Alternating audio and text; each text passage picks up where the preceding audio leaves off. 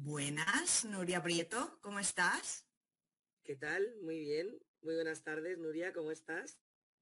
Buenos días, pues aquí con una conexión un poco débil, o sea que igual me vas a encontrar medio congelada ratitos.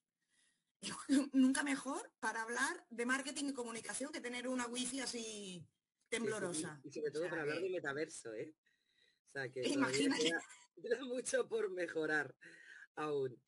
Imagínate. la, verdad, es que eh, es un tema muy interesante que tenemos por delante. Bueno, bienvenidos a todos, muchísimas gracias. Mm, gracias por acompañarnos un día más y mm, Nuria, la verdad es que hoy tenemos un tema muy, muy interesante. Hombre, es un tema que nos toca a partes iguales, ¿no? A ti por el tema de la comunicación, a mí por el tema del marketing, o sea que hoy sacaremos jugo, más jugo del normal en esta charla, ya verás. Bueno, y mm, además eh, pido perdón a nuestra audiencia de hoy si participo más de la cuenta, eh, pero es un tema que, como dices, me toca de cerca, ¿no? ¿Incorporaremos el metaverso como un canal más dentro de nuestro plan de marketing y comunicación? ¿O de momento solo nos ofrece un gran titular para la nota de prensa? Bueno, eso hoy lo, hablaremos dentro de, unos minutitos, ¿no? Pero bueno, yo supongo que depende de la empresa, ¿no? Porque una marca como Cupra, pues bien, pero una otra, otra como, yo qué sé, Tornillos Pérez, pues imagino que no. Sí, sí, la verdad es que de esto seguro que tienen mucho que decir hoy nuestros invitados. Así que vamos a darles paso ya a Vicky Basán, cofundadora de Inmersiva XR. Buenas tardes, Vicky. Hola, buenas tardes. Raúl Brut, Business Strategy Officer en Vision, Grupo Media Pro. Hola, Raúl. Hola, ¿qué tal, Nurias? ¿Cómo estáis? Mis felicitaciones por el programa. Muchas gracias. Eh, David Zuleta, Insight Black Bell y director de investigaciones y tendencias en SL Consulting. Buenas tardes, David. Gracias. Hola, Vicky. Hola, Raúl. ¿Cómo están? Muy bien. Y por último, Borja Martí Lunas, director de innovación y metaverso en Dentsu Creative. Hola, Borja. Buenas tardes. Hola a las dos, hola a todos y muchas gracias por la invitación. Buenas. Gracias a vosotros por estar aquí con nosotras, así que Nuria, empezamos ya.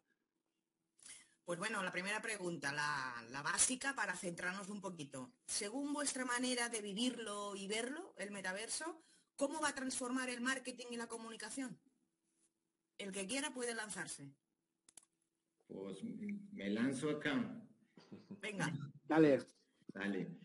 Em, Sabes, Nuria, cuando dices cómo va a transformar, nada más pienso que eh, empezando, yo creo que ah, uno piensa que todo va para el futuro y hay cosas que ya están sucediendo y, creo y que ya vienen sucediendo del pasado y creo que esa es una forma también de enmarcar el fenómeno y lo que ya está pasando con algunas plataformas, con algunos canales, con algunas marcas es que eh, están creando una nueva experiencia al consumidor y esa nueva experiencia de consumidor eh, tiene nuevos contenidos, nuevos canales, eh, tiene también una nueva forma de, concebir a ese consumidor, ¿no? Es un consumidor que ahora valora su, identidad digital, es un, es un canal que se está abriendo en estos espacios 3D y estos nuevos contenidos que ya están por ahí circulando, pues también son, son contenidos 3D. Diría que esa es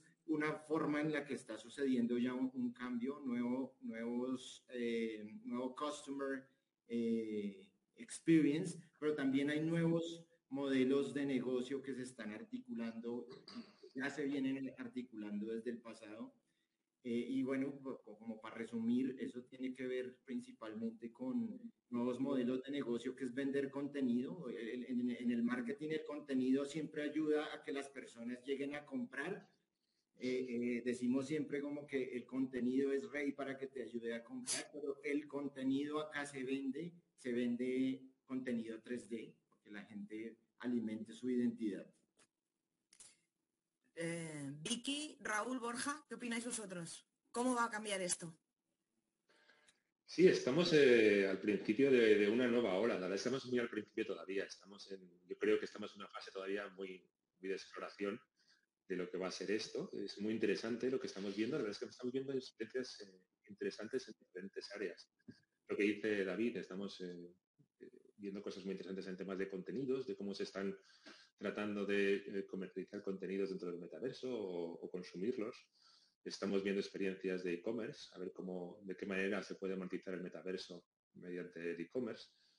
Entonces, eh, todos son experiencias, eh, todos estamos aprendiendo de, cómo es, todavía hay, no hay muchos usuarios, entonces es momento de, aprender, de explorar, para cuando realmente esto avance, estar muy preparados en ese momento.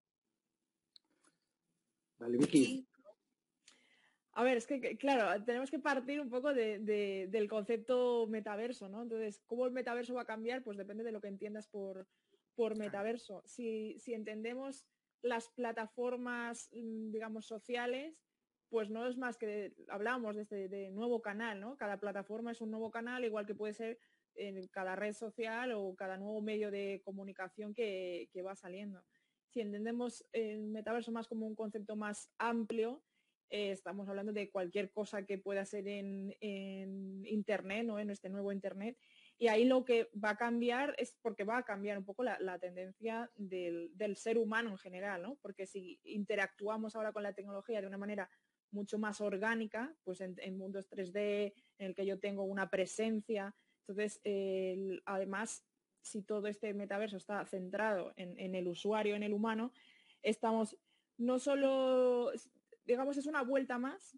Si pasábamos de la publicidad del te pongo delante mi producto al crear contenido, que no solo es el producto, sino te doy un entretenimiento, un contenido, ahora lo que les tenemos que dar es una herramienta para que ellos mismos creen contenido y usen nuestro producto como contenido.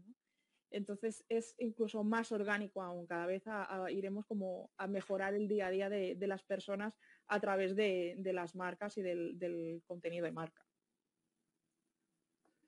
Pues, pues, sumo, sumo. Yo creo que yo es que vengo de un mundo muy digital de hace mucho tiempo y siempre digo que la única constante es el cambio. Entonces, algo cambiará, pero sí que es verdad, y esto es una reflexión muy, muy propia también, que es que el marketing seguirá siendo marketing como disciplina que todos conocemos. ¿eh? Al final, vender el producto mejor es lo que nos ayuda, pero sí que es verdad que esta migración que hemos vivido de hacia el influencer, hacia la precisión y hacia la personalización al extremo, pues tiene que, seguramente cambiará en algunas cosas como técnicas y métricas. Yo creo que el tema de, de valorar cosas que suceden en estos mundos inmersivos, como la expresión del avatar, el tema de añadir mapas de calor para saber por dónde el usuario ha, transitado dentro de ese mundo espacial.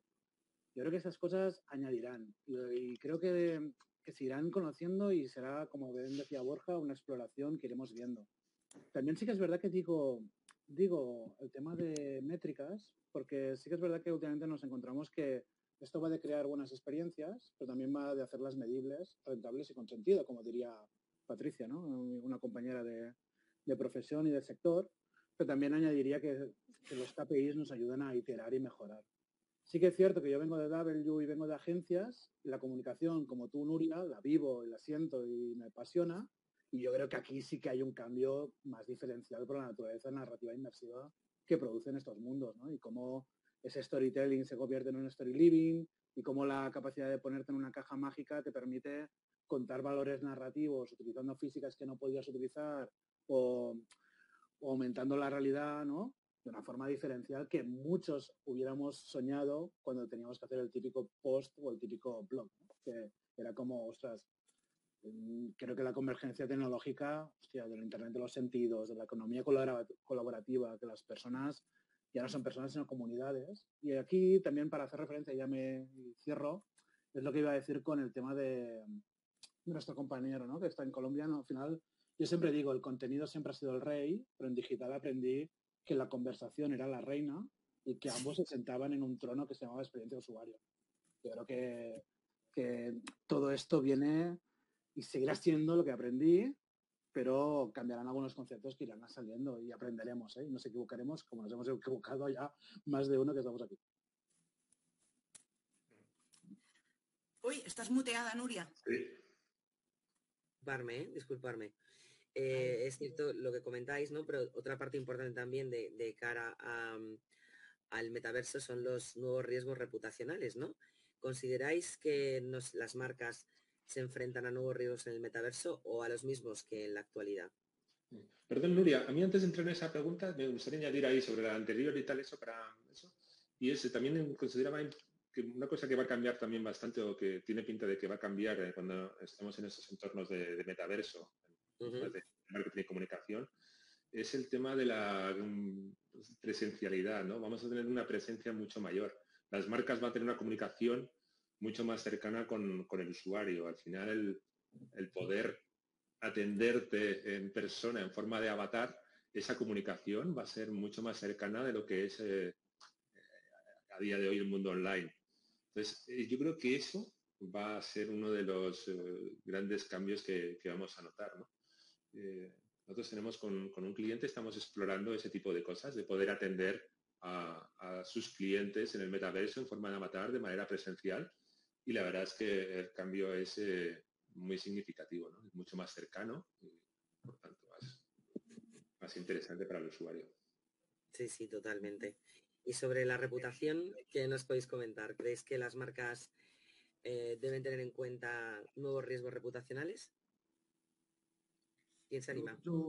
Yo, creo que, yo creo que sí hay particularmente con las nuevas audiencias eh, viste que mm, decimos, eh, piensa en un Roblox, un Roblox que tiene audiencia predominantemente de niños, eh, 50% de la población está abajo de los 18 años en, Roblox. Creo que eh, cuando piensas en, ese, en esos puntos de contacto que atienden y que de, de, cara al futuro además esperamos que sean estas nuevas generaciones las que, las que eh, digamos, como que protagonizan el pleno de la transformación, sí creo que te enfrentas a riesgos reputacionales diferentes porque estás hablando con una audiencia, por ejemplo, de, menores de edad, ¿no? Eh, cuando tuvimos toda esta era de las redes sociales y, ahora con TikTok, como que los papás todavía hay un, un control parental ahí con, tú puedes entrar a TikTok, pero a ciertas horas, yo te doy mi celular. En cambio, con Roblox, como viene de este mundo de, educativo, como que los papás se sienten un poquito más seguros. Mi hijo va a entrar a aprender ahí y pues uno escucha todo el tiempo noticias de que incluso en, en estas plataformas pasan cosas que no deberían pasar y eh, entonces hay que tener cuidado, las marcas van a empezar a, hablarle y están, ya, esto ya está sucediendo todo el tiempo, le están hablando a audiencias más jóvenes, audiencias que están monetizando desde muy chicos, les están, nosotros estamos haciendo eh, diseños de marketing para que las, las marcas moneticen a estos chicos. Entonces, eh, ahí viene otro, otra situación, otro lío para las marcas. Yo me sumo, ¿eh? Yo creo que hay un tema que lo hemos comentado, sobre todo Nuria, ¿eh? tú eres la especialista aquí, creo que tenemos que aprender mucho más de ti, ¿no? en ese sentido de, la crisis reputacional, pero es lo que he comentado siempre. Nosotros estamos viviendo del social media al virtual media. Y como antaño, el origen de mensajes a tiempo real siempre ha llevado a tener un equipo de crisis de reputación y Metaverso no será distinto de ello. Sí que es verdad que hay un tema de, veo riesgos entre comunicación entre avatares, veo riesgos en notas de prensa con una plataforma que se lanza, que se cierra mañana como al Space, ¿no? Una marca sale ahí y dice, hostia, voy apuesto por el Space, pues se cierra mañana, ¿no? Y es como, ¿y ahora cuál es el roadmap y cuál es el plan B? Pero yo creo que hay un riesgo que está por debajo, que yo me lanzo y me mojo ¿eh? en debate, que es el Bueno, bueno, de eso se trata, de que os mojéis.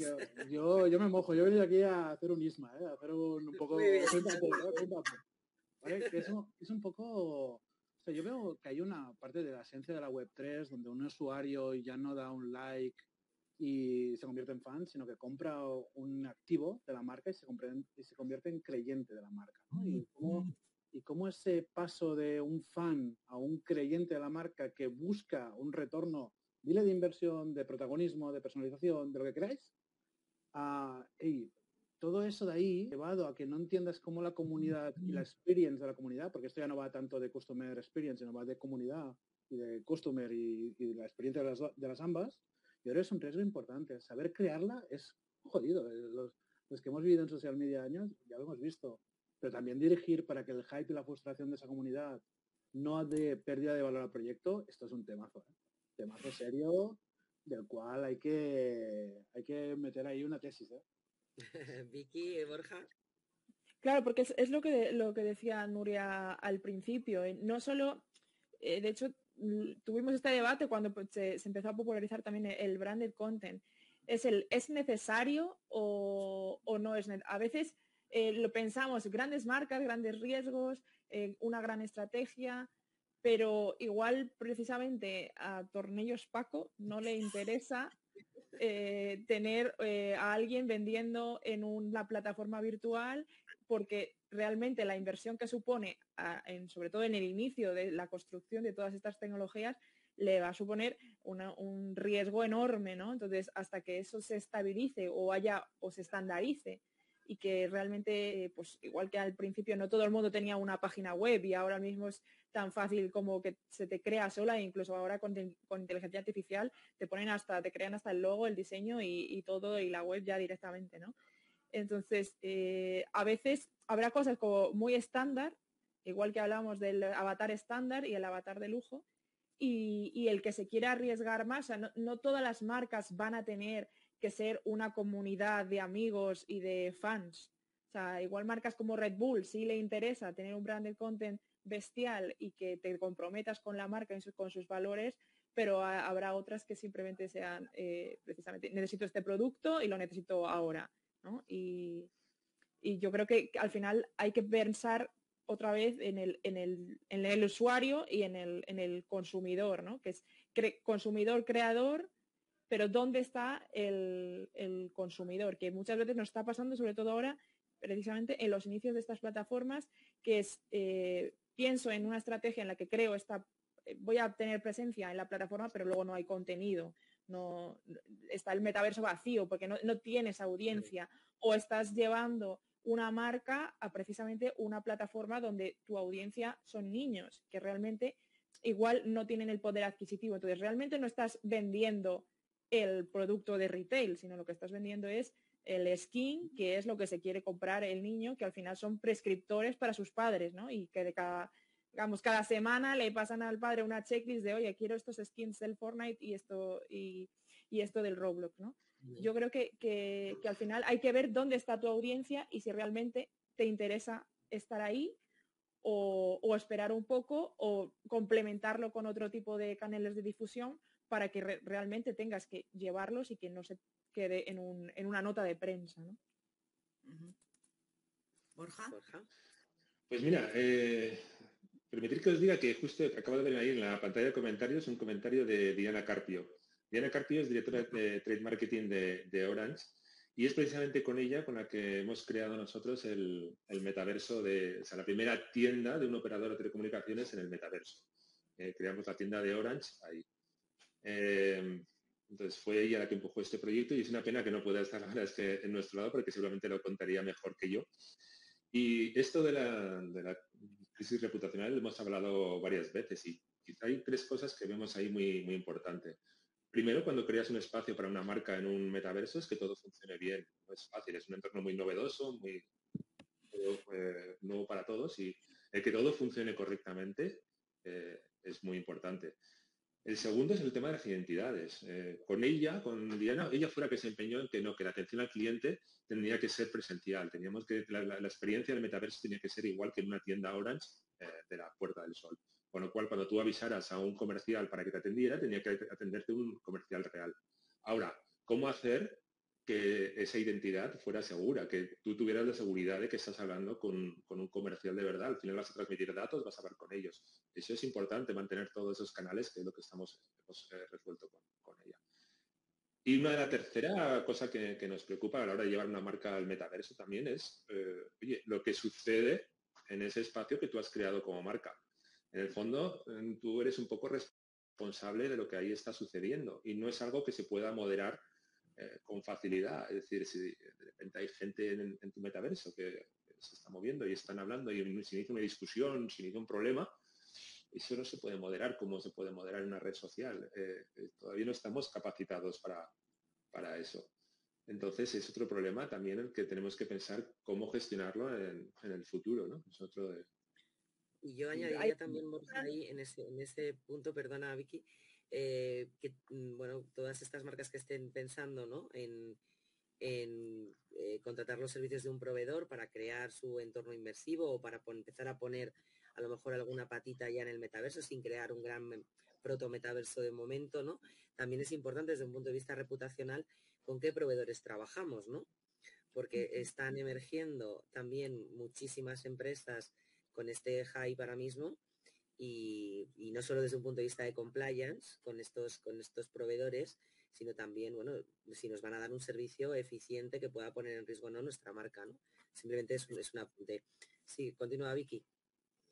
Ah, simplemente ah, hacer el, apunte de que realmente cuando precisamente hacemos estos eh, protocolos de, riesgo, ¿no? De qué pasaría si hay X problema, en, redes sociales más o menos puedes tener una guía, pero ahora en estos mundos virtuales eh, tenemos que tener en cuenta que va a haber problemas de los que ni siquiera nos imaginamos todavía. O sea, son problemas que no han existido, como, como este que decía, si alguien se va a tu plataforma, a tu espacio del metaverso y se graba un vídeo y lo sube a YouTube y está en el espacio de Orange, tienes que tener, eh, al fin y al cabo es, un límite que tú no, puedes, eh, no puedes controlar, Entonces, sí que es cierto que estamos en, ante problemas que todavía no sabemos eh, qué repercusión pueden, pueden tener.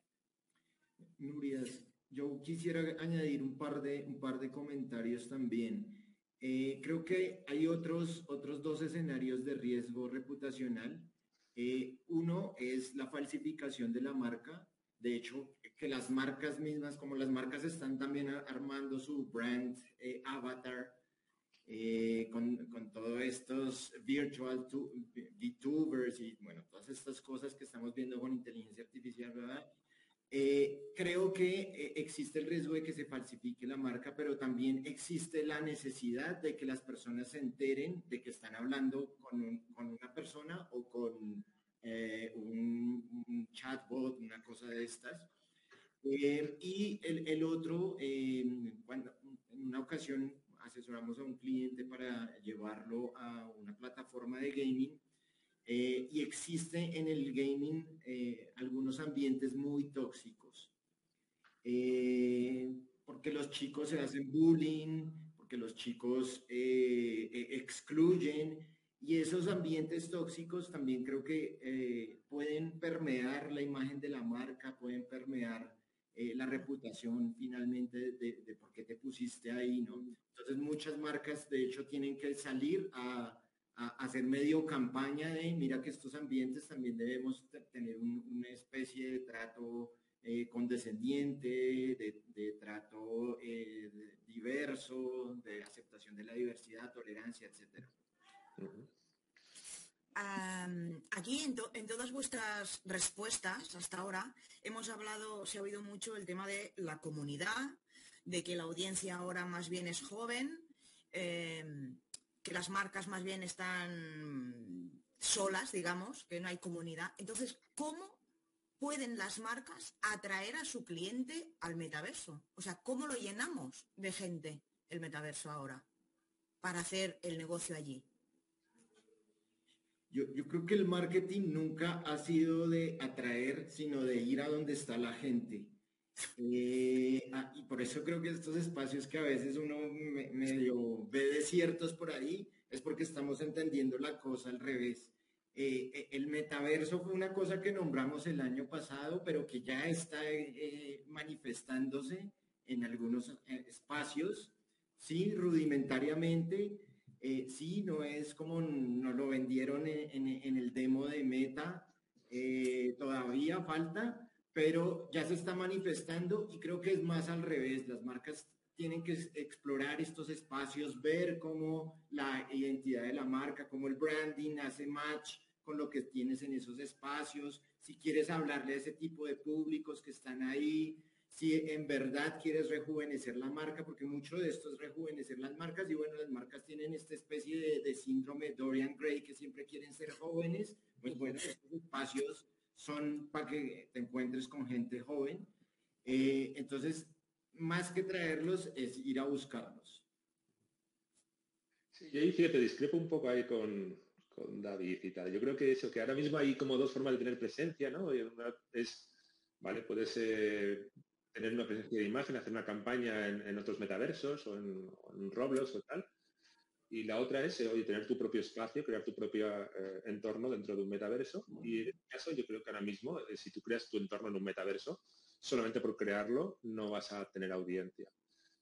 ahora hace falta de dotar a tu espacio de contenidos, de experiencias que realmente sean interesantes y que captes a la gente. Y luego tienes que ir a buscarla, tienes que comunicar todo eso para, de alguna manera, informar a la gente y traerles a, tu espacio, que sea atractivo. Y ahora mismo solo con digamos, poner abrir un espacio del metaverso, mm, es muy complicado que, que tengas audiencia. Claro. Que además tienes que añadir el concepto de, la accesibilidad a los dispositivos, a la tecnología y precisamente la, adopción a la tecnología, porque igual una plataforma web es más fácil atraer a la gente, pues pinchan el link y ya estás dentro de mi plataforma, eh, que no es lo mismo que eh, cómprate unas Oculus, eh, aprende a usarlas, entra y vente con tus amigos. Es, al final es una, adopción mucho más difícil de, llegar. Por eso yo creo que David ahí se refiere de tienes que ir al usuario que ya sea o que ya sea de gafas. Entonces, mm, creo que hay que precisamente generar contenido para que la gente piense, me voy a comprar unas gafas porque sé que voy a probar esto, esto y esto porque si no, si no, ¿para qué quiero las gafas? Solo para videojuegos, entonces no hay ese incentivo. Entonces creo que entre todos tenemos que sumar para crear más masa y con todos me refiero a las marcas, pero también a las a, Meta y a HTC y a hacer los dispositivos más accesibles para que pues ya sea desde los niños en el colegio hasta en, si trabajas en una gran empresa que sea igual que tu ordenador tengas tus gafas eh, cuando vaya calando el, dispositivo, eh, al final esos usuarios se van a convertir además en creadores y como ya son audiencia y ya tienen accesibilidad, ya es más fácil que las marcas quieran tener presencia ahí porque ya va a haber la audiencia. Raúl, Raúl.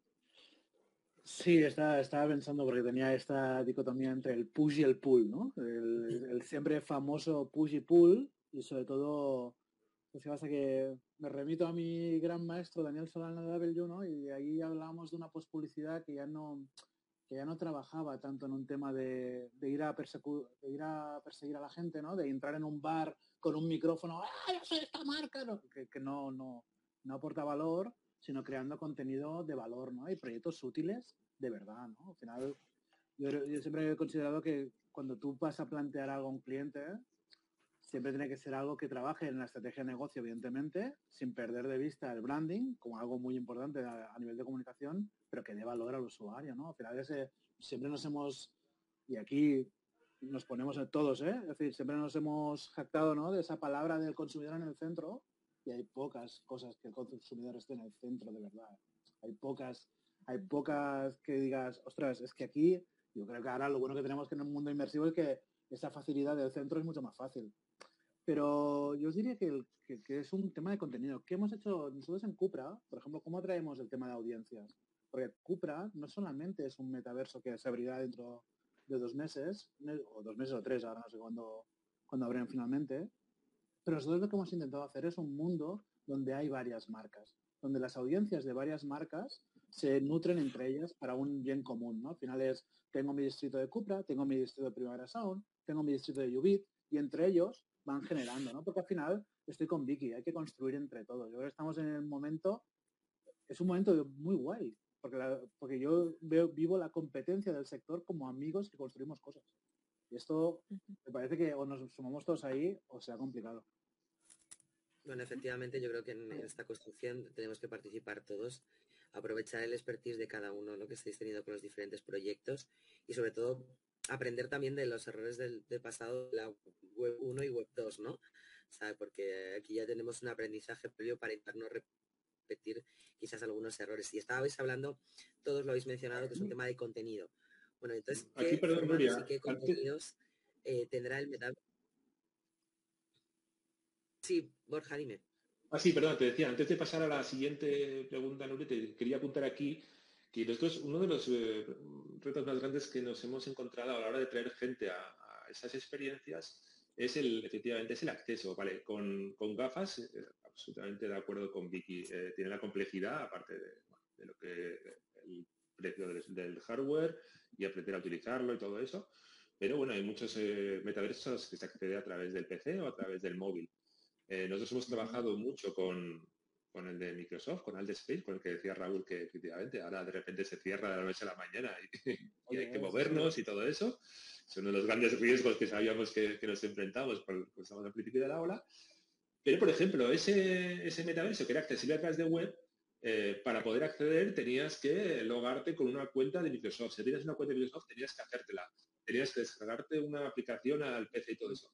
¿Cómo comunicas eso siendo una marca para que la gente eh, acceda? No era nada fácil. O al final es, le metes un, jaleo al usuario para que acceda a tu contenido y uf, exige un esfuerzo tremendo por parte de la marca para atraer gente a su espacio. Ahora estamos viendo otras plataformas, eh, pues como Espacial o como Utopian, igual, que están simplificando muchísimo eh, todo esto. Incluso ahora han lanzado su propia plataforma, que también eh, simplifica muchísimo y ya solamente efectivamente con un link ya tienes el acceso prácticamente a través del navegador. eso va a mejorar muchísimo el acceso a, a, los espacios por parte de los usuarios. La forma de comunicar va a ser mucho más sencilla, el experiencia de usuario mucho más, mucho más fácil. Creo que el trabajo que hay que hacer desde las plataformas para simplificar el acceso es fundamental si queremos que realmente la gente eh, acceda al contenido. Y sabemos que al final el mundo está lleno de contenido, con lo cual si dificultamos, si ponemos un poco de trabas a, nuestro al acceso, enseguida van a desistir y se van a ir a otra cosa. Sí, es un poco el riesgo de, ser pioneros en, una tecnología. Al final eres, eres un poco conejillo de indias de, la experiencia de usuarios. Al final, eh, como decía Raúl, es algo de, medir y de iterar. O sea, es prueba y error y tenemos que intentarlo de alguna manera para saber dónde no hay que ir y volver a hacerlo mejor. Y el que es el primero es el primero que arriesga. Y, con Borja y, Vicky yo sumaría que eh, hablamos mucho de gaming, pero creo que hay dos escenarios donde también ya hay gente eh, que son eh, los filtros de realidad aumentada para móvil eh, que tenemos en, TikTok, en redes sociales. el, el, CEO de Niantic constantemente recuerda como no olvidemos que existe también realidad web para móvil y creo que ese es un buen recordatorio acá. Existe también un, nuevo SEO que se está ah, asociando a la búsqueda de realidad aumentada de Google Google tiene búsqueda de realidad aumentada muy fácil ahí en, cualquier cámara de, celular con, la barra de búsqueda de Google. Y eh, eso está produciendo, está creando un nuevo SEO. Es cierto, todavía no se ha masificado, pero ya está el dispositivo masificado, ya todo el mundo puede hacer búsquedas de realidad aumentada por web que tienen eh, otra lógica distinta a la búsqueda de web 2, que es muy textual. Esta es una búsqueda visual eh, así que esos dos espacios también ya están disponibles aparte de las plataformas y aparte de crear tu, propia, tu propio espacio 3D.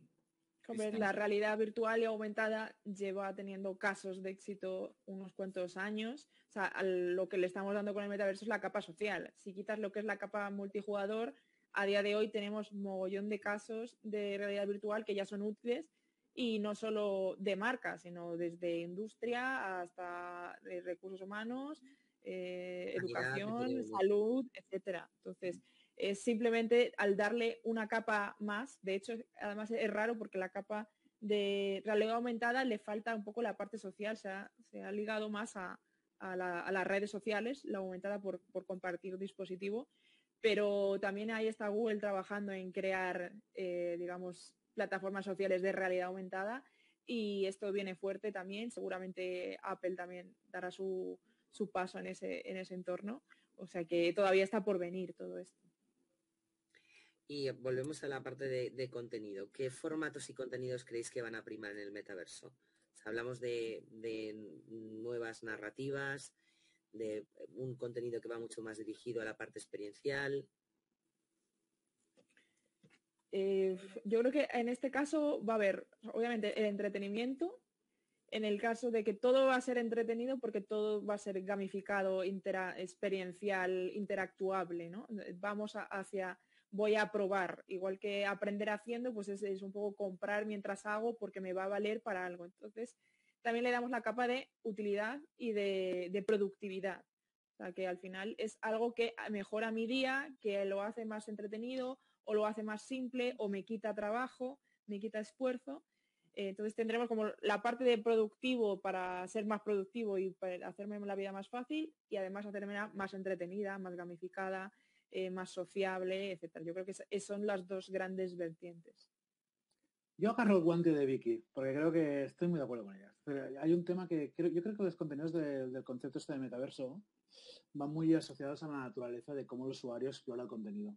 Yo creo que aquí me conecta mucho con ese contenido ¿no? de, de la exploración en un entorno espacial donde el contenido se tiene que buscar, donde el contenido se juega, donde el contenido se consigue, donde el contenido es consecuente con la acción, donde el contenido en el fondo es una meta a realizar por el usuario. Yo creo que los, los contenidos dentro del mundo que estamos construyendo serán en mayor medida, por eso yo decía que agarraba el guante de Vicky, porque todos serán como muy gamificados para contar una historia. Nosotros sí que es cierto que todas las cosas que hemos hecho con Cupra, con las algunas con algunas marcas que íbamos haciendo proyectos, sí que es verdad que, hemos tenido que meter esa capa de gamificación para forzar la exploración y, aprender jugando, ¿no? el learning by doing, para un tema de, exploración. Sí que es cierto, ¿no? y esto no es nuevo, al final la Bear Gaming siempre funcionó para las marcas, ¿no? para convertir de la comunicación a la experiencia.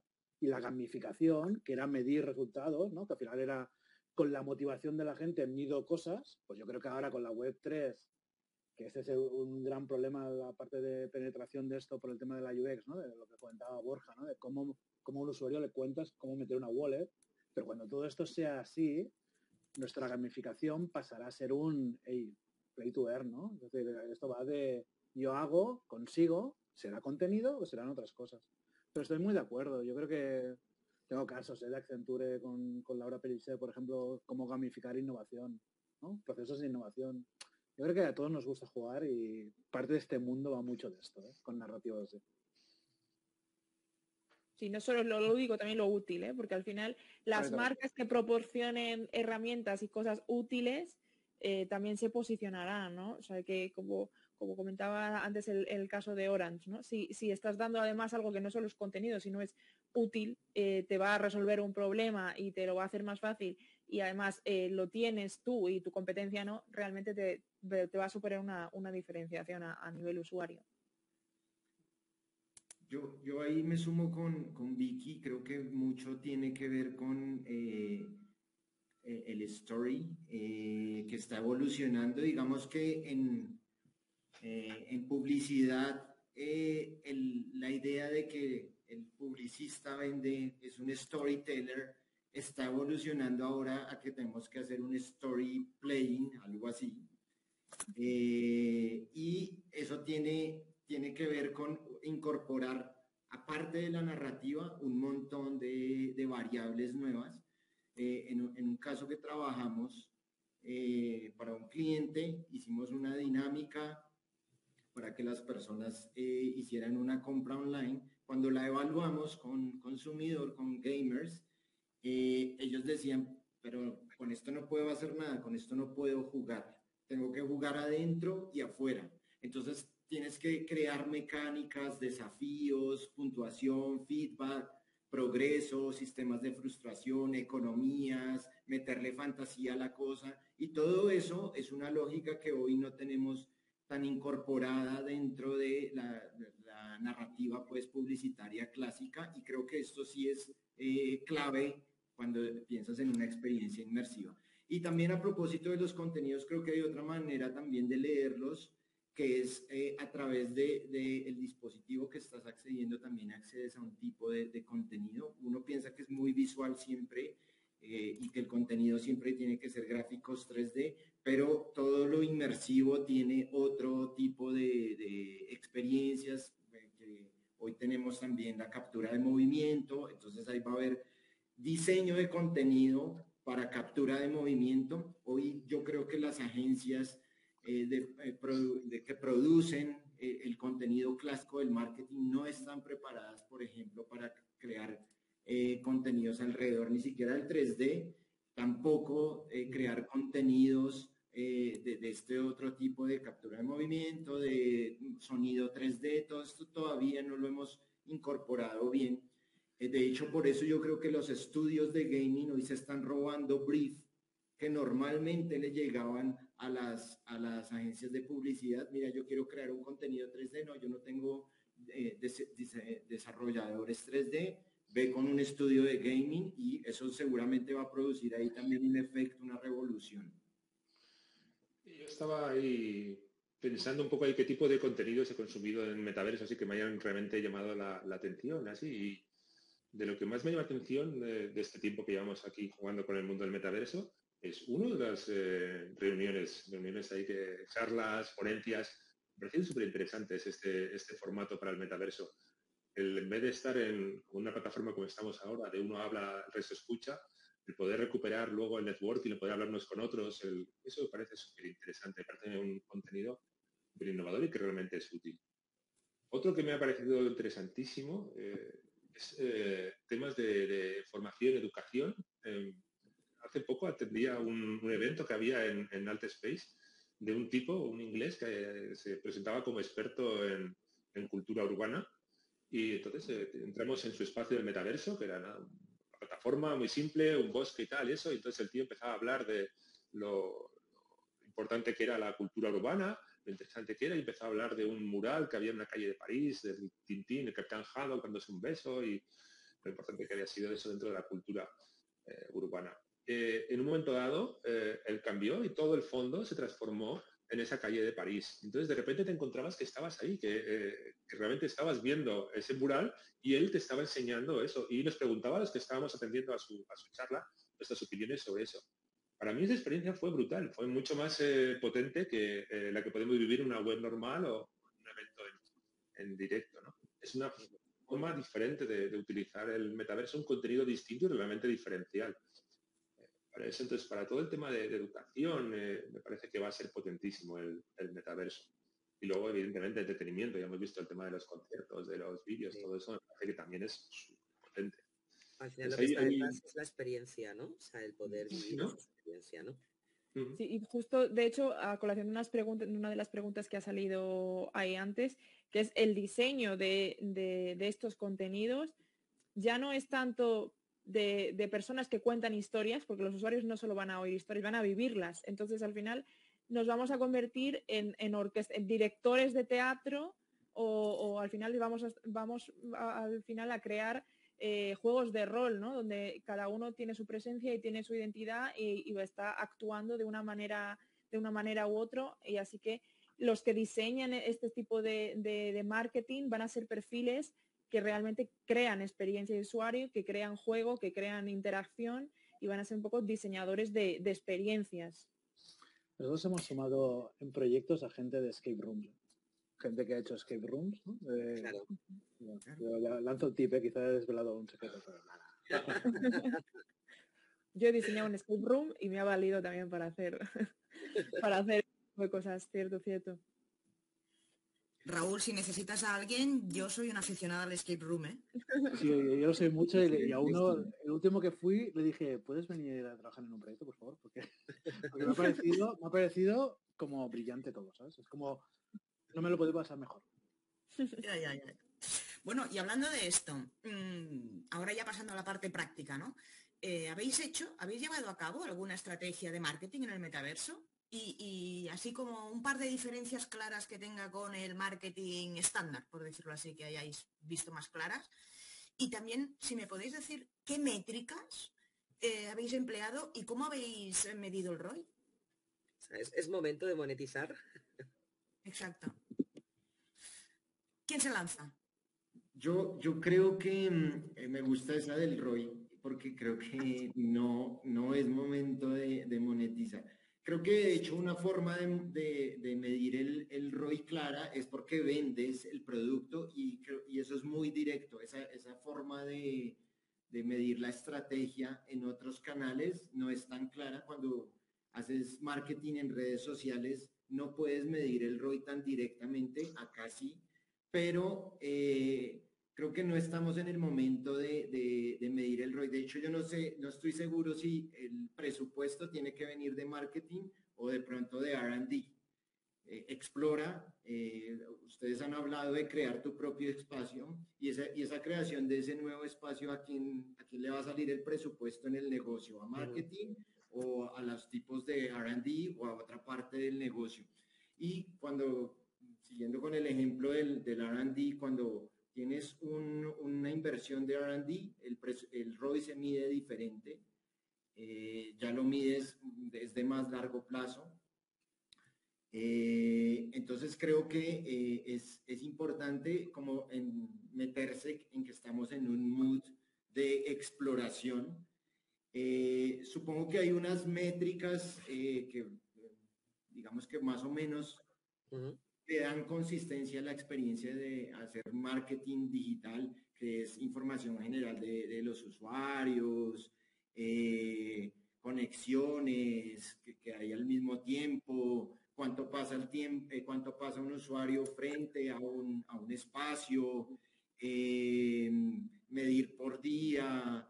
Y creo que ahí no es excesivamente variaciones, creo que hay que inventar también unas nuevas métricas para el ROI, pero em, yo creo que no es el momento, sino estamos invitando a que las personas exploren, a que miren que hay nuevas audiencias ahí, y de hecho esa es una, una, una, diferencia clave también entre, entre las experiencias de hacer marketing con, em, con otro, otro tipo de estrategia, otro tipo de, de habilitadores digitales, y hacerlos acá es también la, la audiencia, ¿no? Aquí tienes que trabajar todavía con audiencias a veces que son de nicho, que tienen acceso al dispositivo, pero también audiencias que son de, de gamers, audiencias de ciertas edades, etc.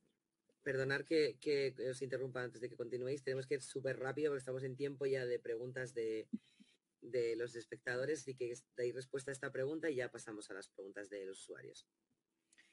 Yo creo que hay un pequeño apunte y es que el, querer medir, el que, querer que haya una unidad de medida significa que tiene que haber una unidad estándar. O sea que de momento no tenemos nada estándar que medir para que haya una unidad de medida real, ¿no? Entonces, eh, tenemos que todavía que ver cuál es esa experiencia del usuario dentro para decir, vale, si mi usuario lo que hace es moverme, moverse por el espacio, vale, ¿cuál es el, lugar por el que más se mueve? Y ahí ya tienes algo donde, donde medir. Pero si todavía no estás analizando lo que hace el, usuario en el espacio, porque cada espacio es diferente, cada espacio tiene una, posibilidades de interacción diferentes, cada gafa te mide una cosa, una gafa te mide el eye tracking y el face tracking, otras no. Entonces, al final tienes un montón de datos que no son estándares, entonces es muy difícil comparar eso. Raúl muy breves, por favor. muy breve, quizá la experiencia más grande que hemos creado en el metaverso ha sido con lo que os de la tienda del metaverso de Orange. Y esa ha sido por el, nivel de presupuesto y nivel de ambición, ha sido la, más potente. Y, a ver, por un lado, pues sí, ya hemos vendido eh, terminales en el, metaverso, lo cual es, al principio era sorprendente y ya es algo que empieza a ser eh, más, más normal. Eh, hacemos promociones dentro del metaverso como si fuera una tienda normal, pero quizá yo creo que el ROI todavía no está ahí. Eh, el ROI fue primero una gran repercusión mediática, el lanzamiento de la primera tienda de metaverso hizo que saliéramos en, todos los medios, era, eso se mucho, era un momento de, finales del año pasado, un momento de gran hype del metaverso, con lo cual eso ayudó mucho a la repercusión que tuvo. Y eh, lo que les decía, a partir de ahora nos está ayudando muchísimo a mejorar los procesos, a aprender a, utilizar el metaverso como canal de venta, ¿no? Creo que es muy interesante. Yo, para cerrar ahí, voy muy rápido. Creo que hay unas estadísticas de gamificación clara. Yo creo que Luis Delgado, que está por aquí, ha comentado, ¿no? Space Creator, Utopio, Doppel, ¿no? Que tenemos en Vision. Ya son plataformas que tienen sus propios KPIs, porque al final esto va de retorno. Pero sí que es verdad, quizá nosotros no nos pasamos tanto en un KPI tan al uso del digital, sino que también hay estadísticas de la experiencia, ¿no? De cómo atiendes de rápido, ¿no? toda esa parte del blueprint del servicio creo que es interesante. Al final nosotros, pues os hago un ejemplo, ¿eh? Nosotros hemos analizado conversaciones del helpdesk cuando hemos hecho eventos en Cupra para sacar historias de usuario, para sacar nuevas funcionalidades. Eso es también, ¿no? La parte que hay que medir para que convierta, ¿no? No es un ROI directo, pero es otra métrica. Bueno, Muy bien. Mm, ¿algo más que añadir respecto a esta pregunta alguno de vosotros? ¿No? Pues pasamos al público que tenemos unas cuantas. Mirad, la primera. eh, ¿podrías listar los principales puntos sobre los que pivota el diseño de la experiencia de usuario que se tiene en cuenta a la hora de crear campañas de marketing digital en entornos inmersivos como el metaverso? El primero es el, el primero es el persona, ¿no? Que era antiguamente, es el saber a quién nos dirigimos y dónde está esa audiencia, qué accesibilidad tiene a los dispositivos y, a las, y, y qué adaptación tiene a esa tecnología. Yo creo que es uno de los primeros. El otro es precisamente el, el diseño, es el elegir qué dispositivo o qué plataforma, es hacer el benchmarking de, en cuanto al usuario, decir, eh, a mi marca que les, que les cuál, es la, tecnología que realmente más le favorece, si va a ser la aumentada porque quiero mostrar el producto o, o, realmente tengo una gran experiencia de usuario de branding en el que realmente me da como para crear un entorno inmersivo. Entonces, realmente eh, yo creo que es un poco ver la tecnología y ver la persona. Y cuando realmente tienes ese análisis de cuál es tu problema eh, y qué tecnologías y qué, y qué audiencia tienes, al final es esos tres puntos y acabas hallando la, la, solución posible. Yo sí os, sirve para compartir y sumar, ¿eh? yo creo que Vicky está perfecto lo que ha comentado. Yo sí creo que os sumo la parte de, yo he trabajado muchos años en un laboratorio de usabilidad, ¿no? La, prueba, la cura de humildad de los diseñadores que hacemos experiencias, ¿no? Entonces, la cura de humildad. Entonces, yo, yo ahí tengo, tengo un learning que es, que es el tema de, se me ayuda, ¿eh? uh, es el learning de, de cómo se trabaja, es decir, cuando tú creas un tema de, o sea, la pregunta era, perdona, ¿eh? Eh, los puntos en los que se basa la experiencia de usuario en metaverso. Vale, se me ha ido, me, lo recuperaré, perdonad, se me ha ido. No, no, es la hora ya, es la hora, no te preocupes. Está confeccionando. Pasamos sí, a la siguiente pregunta. Yo, creo, no que, yo creo que Vicky los has resumido, que es consumidor, canal, eh, los habilitadores, eh, se me escapa alguno, eh, el consumo mismo, pero creo que esos son. El, el, el contenido perdón, el contenido del usuario, el contenido, los puntos de contacto y los habilitadores, que son los canales, los puntos de contacto, ahí los has dicho. Yo creo que teniendo en cuenta esas cuatro cosas, que son las mismas que tenemos en cuenta en cualquier estrategia de marketing, como has dicho, esos son. Ok. Siguiente pregunta, que también de camino. Eh, ¿Cómo podremos visualizar nuestra huella digital en el metaverso? Hombre, ahí entra la capa de blockchain, ¿no? De, de la Web3. Si hay algo que, diferencia a esta Web3 precisamente que quiere ser más seguro y que quiere eh, dejar esa, huella, esa huella digital. Ahora, lo que no sabemos es cómo van a usar esos datos o esa huella digital y para qué se va a usar. Yo ahí le sumaría eh, blockchain acá es clave para esto de la huella digital, pero creo que la presencia digital que demandan los espacios, que es ahora un avatar, eh, entender que ahora le diseñas a nuestra pirámide de Maslow clásico de marketing, tienes necesidades para el yo físico y tienes necesidades para este yo virtual, es clave entender eso. Le vas a, a crear, no, ya están creadas las necesidades, vas a atender necesidades del yo virtual. Vale, de, de business to avatar, ¿no? En este caso. Más regresado, más regresado, perdonad. Ha entrado Claudia, mi hija, y ya me he despistado, ¿vale? Uh, no, os, os, cuento. Es decir, el buyer persona, yo en ese laboratorio de usabilidad aprendí, ¿no? Que el buyer persona era muy importante para definir el cómo debería ser todo el producto, pero sí que aprendí un tema que Estados Unidos ya hablaba mucho tiempo, que era el profile. El contexto de uso. Porque al final María puede ir al cine para estar con sus hijos con unos paints y unos games, puede ir porque ella es de la filmoteca y va para unos paints y unos games.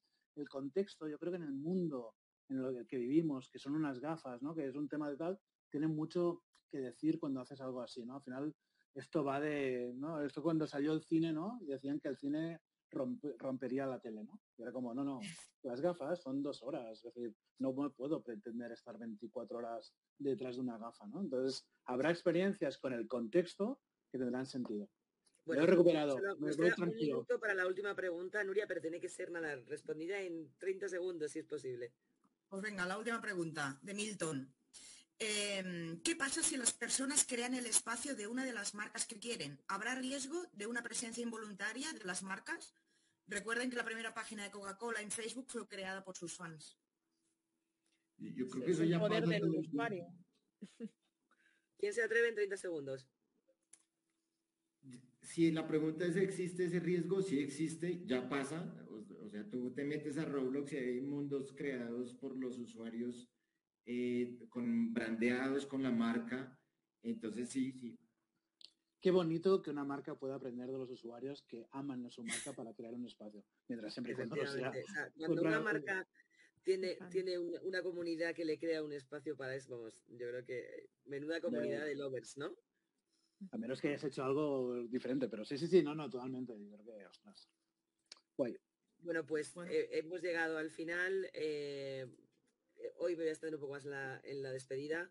Lo primero, pediros disculpas eh, por un fallo técnico ajeno eh, a nosotras y hemos tenido que reiniciar el directo en otro, en otro link, con lo cual sé que muchas de las personas que teníamos inscritas no habrán podido acceder, así que ahora os compartiremos eh, el directo para que se pueda ver on demand. Y ya este, el próximo Met- Metatols que tenemos será el 23 de marzo a las 19.30 horas y hablaremos sobre sanidad y metaverso. Y aquí uno de los temas que trataremos es que en algunos países hasta el 30% de los medicamentos son falsos. Puede ayudar la blockchain a verificar su autenticidad. Así que muchísimas gracias a todos por estar, a vosotros, que ha sido un placer esta pedazo de mesa tan top que hemos tenido esta tarde. Y nos vemos en el próximo Metatols. Un abrazo a todos. Gracias. Hasta luego. Chao, chao.